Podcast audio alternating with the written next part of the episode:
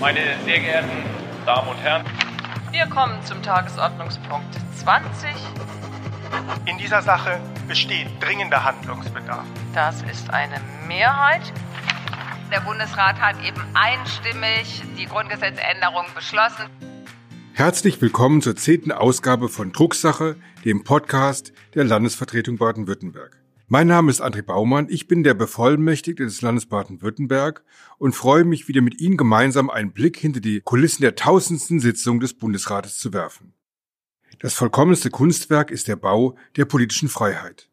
Mit diesem Zitat des in Marbach am Neckar geborenen Dichters und Denkers Friedrich Schiller eröffnete der Hamburger Senator Johannes Büll die erste Sitzung des Bundesrates. Das ist lange her, genau genommen 72 Jahre.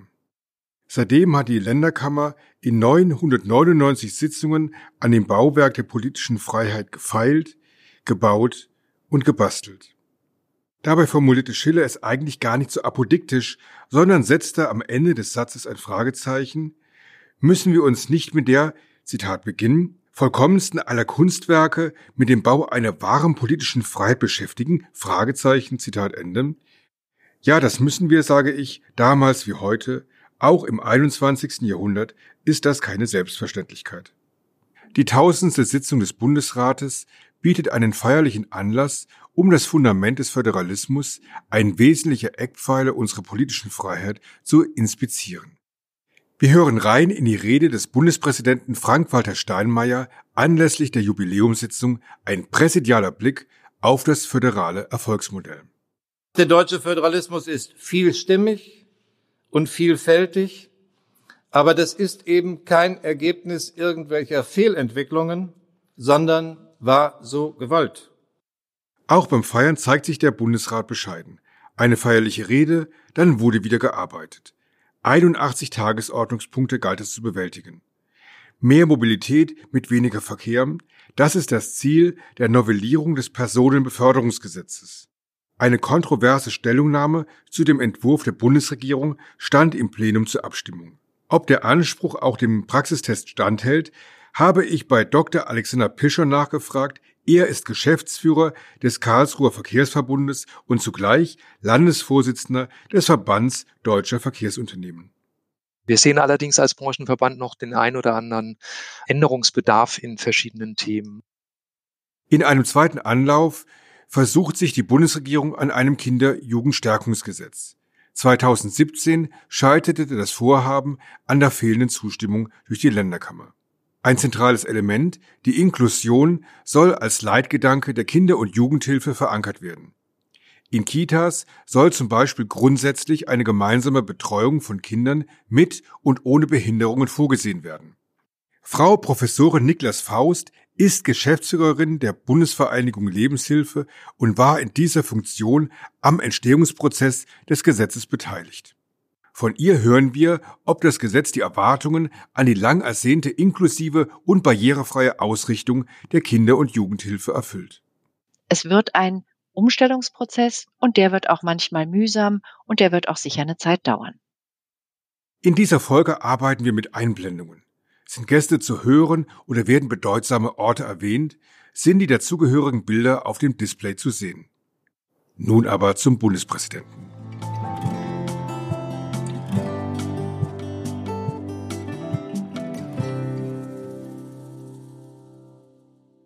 In insgesamt 1000 Sitzungen besuchte nur zweimal ein Bundespräsident den Bundesrat. Vor sechs Jahren stand das damalige Staatsoberhaupt Joachim Gauck anlässlich der Feierstunde 25 Jahre 16 Länder am Rednerpult im Gebäude an der Leipziger Straße. Er hatte Erich Kästner im Gepäck. Wer hier vorübergeht, verweile. Hier läuft ein unsichtbarer Wall.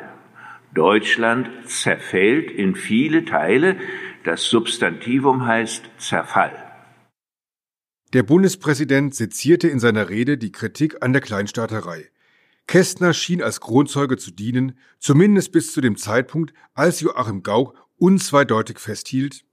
Das stärkste Argument, das man Kästner und seinen Nachfolgern an dieser Stelle entgegenhalten kann, besteht in der schlichten Tatsache, dass es die Länder und die föderale Ordnung auch heute, mehr als 80 Jahre nach diesem Gedicht, noch immer gibt. Genauer gesagt, dass es sie wieder gibt. Dies war ein klares Bekenntnis zum Föderalismus. Und heute, sechs Jahre später, welchen Dichter und Denker wird der heutige Bundespräsident zur tausendsten Sitzung ins Feld führen? Um es vorwegzunehmen, keinen.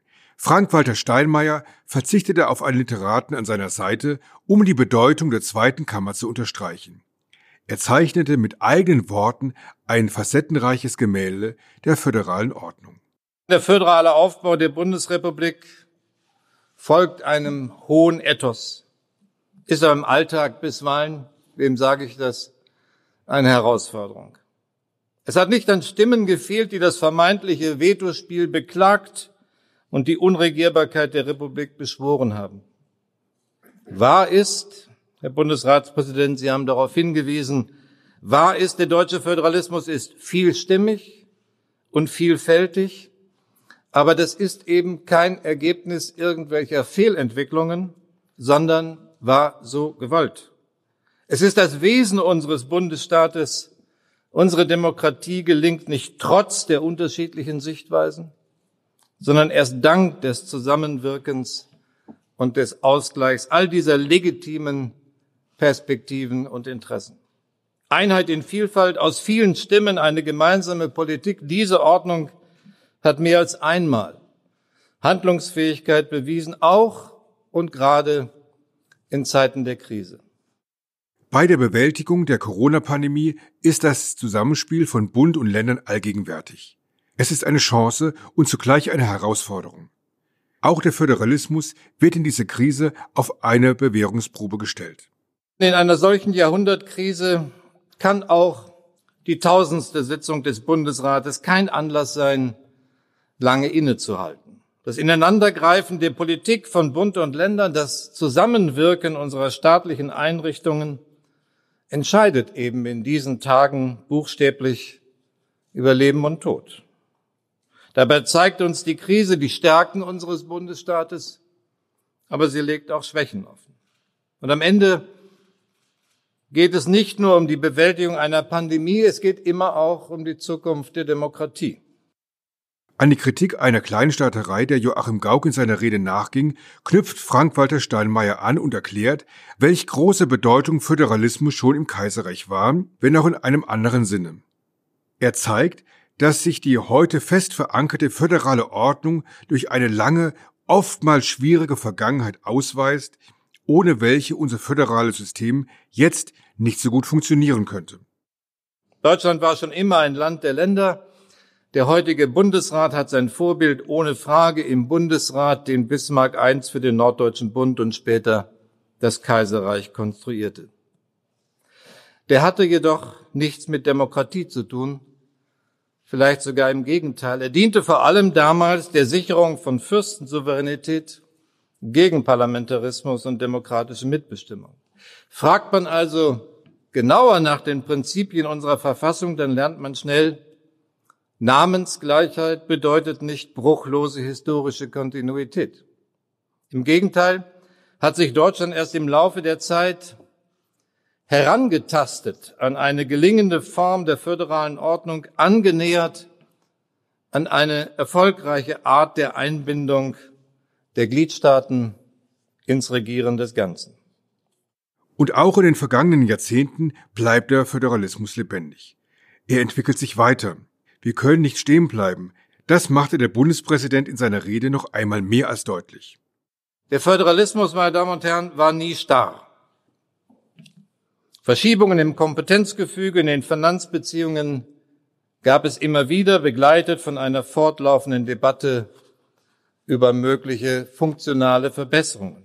Die Länder rügen tendenziell eine Auszehrung ihrer Kompetenzen. Der Bund möchte in manchen Bereichen mehr mitreden, sogar investieren, darf aber nicht.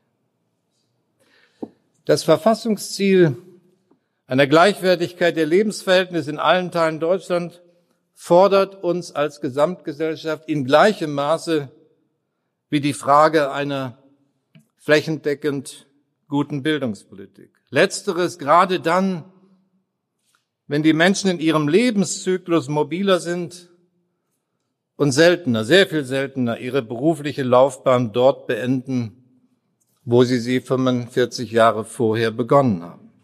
Manchen geht es mit dem Föderalismus zu langsam. Ja, Kompromisse brauchen Zeit. Aber vor allem geht es darum, Verantwortung und auch Macht auf mehrere Schultern zu verteilen und das aus gutem Grund. Zu oft, zu leicht gerät dies in Vergessenheit.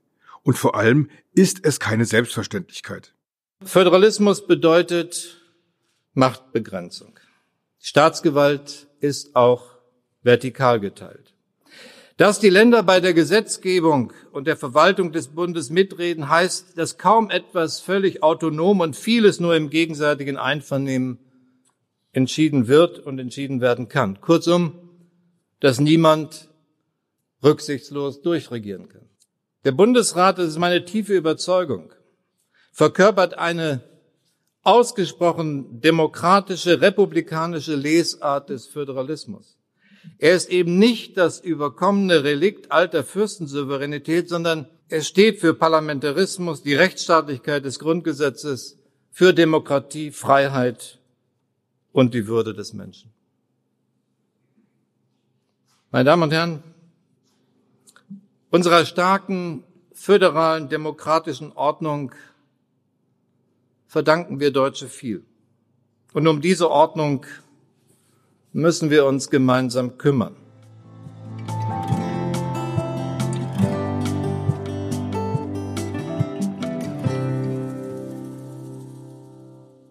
Von der Feierstunde zu den Themen der aktuellen Bundesratssitzung. In unserer durch Digitalisierung geprägten Zeit ist es wichtig, die uns gebotenen Chancen zu nutzen. Im Zuge dessen soll nun das Personenbeförderungsgesetz modernisiert werden. Damit soll ein digitales und flexibles Mobilitätsangebot endlich seinen Teil zu einer erfolgreichen Verkehrswende beitragen. Das Ziel ist es, eine neue Verkehrsform zu schaffen. Eine, die zwischen Taxis und dem öffentlichen Personennahverkehr passt. Da ist nicht viel Platz, sagen die einen. Da passt noch viel rein, sagen die anderen. Die Idee ist simpel. Mit Hilfe von Apps sollen Fahrgemeinschaften mit einem Fahrer gebucht werden können, die die Kunden zu ihrem Ziel transportieren. Längst ist das keine Zukunftsmusik mehr, sondern in der Realität angekommen, bislang aber noch nicht in der Breite. Aber eine gesetzliche Grundlage fehlt und das muss sich ändern. Einer, der in diesem neuen Mobilitätsmarkt bereits seit längerem mit MyShuttle ganz praktisch experimentiert, ist Dr. Alexander Pischon. Er verantwortet als Geschäftsführer des Karlsruher Verkehrsverbundes dieses Ride-Sharing-Angebot. Von ihm wollte ich wissen, wie er die Gesetzesinitiative aus dem Bundesverkehrsministerium beurteilt. Ja, also grundsätzlich begrüßen wir als Verkehrsunternehmen diese lang erwartete Reform des Personenbeförderungsgesetzes. Aus Sicht unseres Verbandes, des VDV, geht der Regierungsentwurf in vielen Punkten auf jeden Fall in die richtige Richtung. Gerade die Regelungen zum Linienbedarfsverkehr und die in den ÖPNV integrierten On-Demand-Dienste werden hier meines Erachtens oder unseres Erachtens auch auf eine rechtssichere und dauerhafte Grundlage gestellt. Das ist sehr gut. Und wir sehen allerdings als Branchenverband noch den ein oder anderen Änderungsbedarf in verschiedenen Themen. Also insbesondere das Thema Datenbereitstellung und auch der gebündelte Bedarfsverkehr und Mietwagenverkehr, also der On-Demand-Dienst außerhalb des ÖPNV, also der im Bereich des Gelegenheitsverkehrs.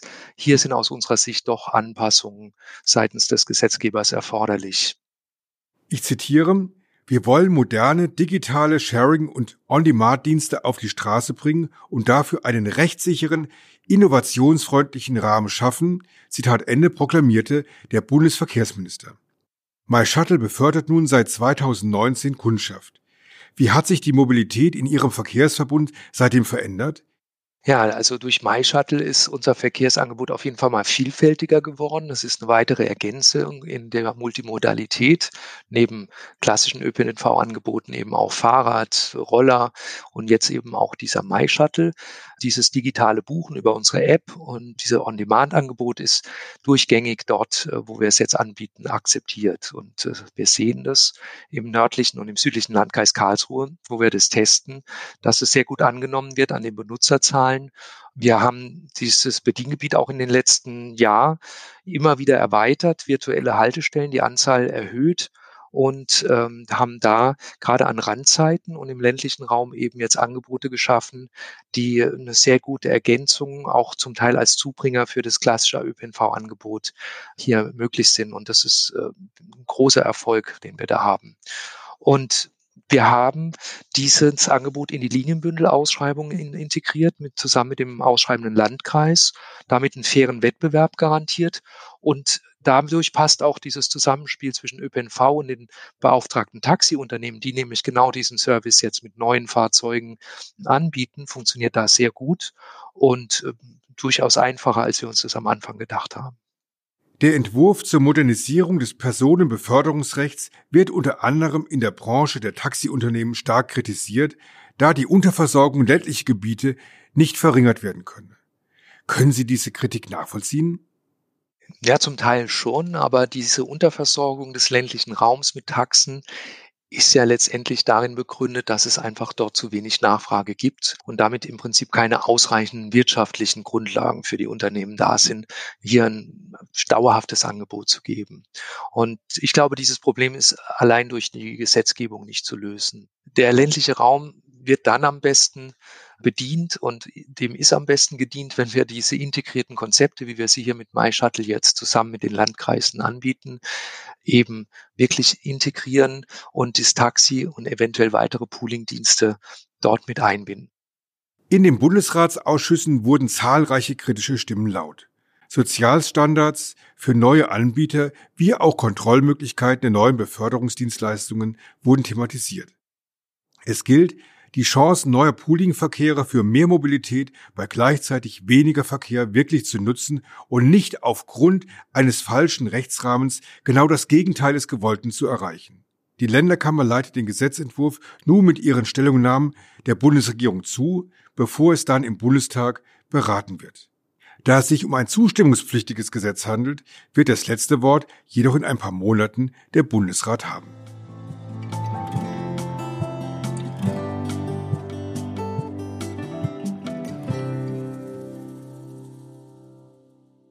Wenn es im Bundesrat um die Zuständigkeitsbereiche von Sozialgesetzbuch 8 und 12 geht, klingt das erst einmal nach einer sehr fachlichen Diskussion. Aber für viele Kinder und Jugendliche mit Behinderungen und deren Eltern bedeuten diese Kompetenzkonflikte an der Schnittstelle zwischen Jugend und Sozialhilfe im Alltag jedoch massive Schwierigkeiten bei der Beantragung von wichtigen Hilfen und Förderungen. Das soll sich nun ändern. Zumindest verspricht dies die Bundesregierung mit der Neuauflage des Kinder- und Jugendstärkungsgesetzes. Bislang waren Sozialleistungen in unterschiedlichen Sozialgesetzbüchern abhängig von Behinderung voneinander getrennt geregelt. Nun sollen alle Leistungen in einem Stufenverfahren in das Recht der Kinder- und Jugendhilfe nach dem achten Sozialgesetzbuch überführt und integriert werden. Ziel sollen Hilfen aus einer Hand für alles sein, ohne Zuständigkeitsstreitereien oder schwerwiegende Hürden bei der Beantragung notwendiger Leistungen. Inklusion statt Exklusion. Wird der inklusive Ansatz des Gesetzentwurfs grundsätzlich von allen geteilt, befürchten viele Kommunen als Trägerinnen der öffentlichen Kinder- und Jugendhilfe hingegen Probleme durch zusätzliche Kosten und Belastungen.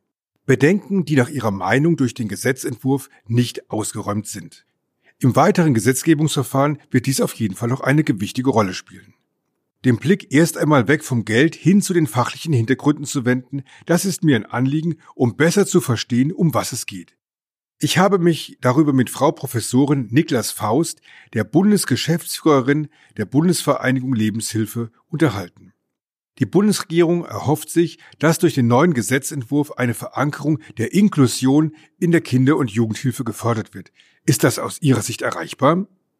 Ja, ich glaube schon, dass das geht. Also tatsächlich ist es ja so, dass die Kinder- und Jugendhilfe im Moment schon für Kinder mit seelischen Behinderungen da ist und auch entsprechende Angebote hat. Das, was jetzt in der Kinder- und Jugendhilfe darüber hinaus nötig ist, ist eben, dass nicht nur auch andere Behinderungen mit einbezogen werden, sondern dass die klassischen Aufgaben der Kinder- und Jugendhilfe, also zum Beispiel die Unterstützung von Familien bei der Erziehung von Kindern oder auch die Angebote der Jugendarbeit, so geöffnet werden, dass Kinder mit allen Sorten Behinderungen auch daran teilnehmen können. Und das ist etwas, was wir als Gesellschaft wollen, was wir als Gesellschaft können und was auch die Kinder- und Jugendhilfe kann. Es wird ein Umstellungsprozess und der wird auch manchmal mühsam und der wird auch sicher eine Zeit dauern. Das Gesetzgebungsverfahren steht am Anfang, auch wenn es im Vorfeld ausgiebige Beratungen dazu gab. Sehen Sie Risiken, die die Verankerung der Inklusion schlussendlich gefährden könnten? Ja, ich sehe Risiken. Die Verankerung der Inklusion in der Kinder- und Jugendhilfe braucht das Zusammenwirken von Bund und Ländern. Und deshalb waren Bund und Länder auch in der vorbereitenden Arbeitsgruppe vor vielen Jahren schon gemeinsam auf dem Weg, Lösungen zu finden. Das, was jetzt noch als Risiko besteht, ist tatsächlich, dass kein gemeinsamer Weg gefunden wird, dass es letztlich doch zur Auseinandersetzung darüber kommt, wie es genau umgesetzt werden muss und dann scheitert. In Ihrer Stellungnahme kritisieren Sie, dass ein konkreter Zeitplan für die Umsetzung für alle Akteure notwendig wäre. Gibt es weitere Punkte, an denen Sie konkreteren Nachbesserungsbedarf sehen? Ja, tatsächlich finden wir in dem Gesetzentwurf ja viele gute Punkte und sind auch sehr zufrieden, dass er jetzt so auch aus dem Kabinett rausgekommen ist als Regierungsentwurf. Allerdings gibt es ähm, einige Punkte, die wir uns anders gewünscht haben. Es gibt nicht nur Kinder mit Behinderung, es gibt auch Eltern mit Behinderungen. Und wenn diese Kinder haben und Kinder großziehen, dann brauchen sie besondere Unterstützung. Diese besonderen Unterstützungen für Familien, in denen die Eltern eine Behinderung haben, fehlen im Gesetzentwurf. Da hätten wir uns mehr gewünscht.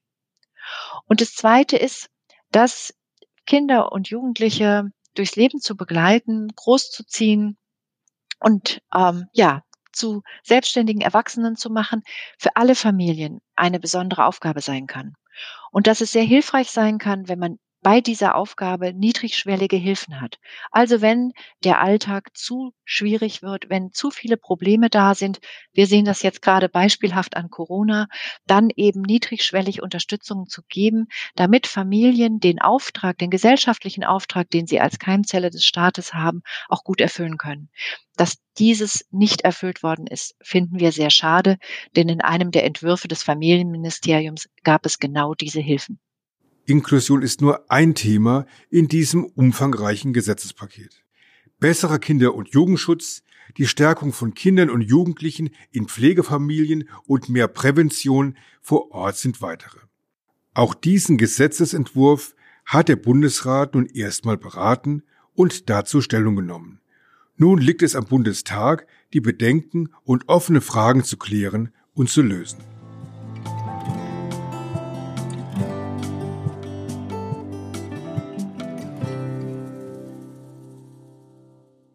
Die nächste Sitzung des Bundesrates könnte märchenhaft werden. Tausend und eine Sitzung, dabei hinkt die Anlehnung an Tausend und eine Nacht, handele es sich doch in Wirklichkeit gar nicht um Märchen für Kinder, sondern um eine Geschichtensammlung für Erwachsene. Das passt dann doch wieder. Den Kinderschuhen entwachsen und erwachsen geworden ist der Bundesrat nach dann über tausend Sitzungen schon längst. Das nächste tausend beginnt mit dem kommenden Plenum am 5. März und ist gar kein Märchen, sondern ziemlich real. Kurz zusammengefasst, permanent und föderal. Bis dahin, bleiben Sie gesund, wir hören uns. Ich wünsche Ihnen allen viel Kraft, gute Nerven und vor allen Dingen bleiben Sie gesund. Herzlichen Dank.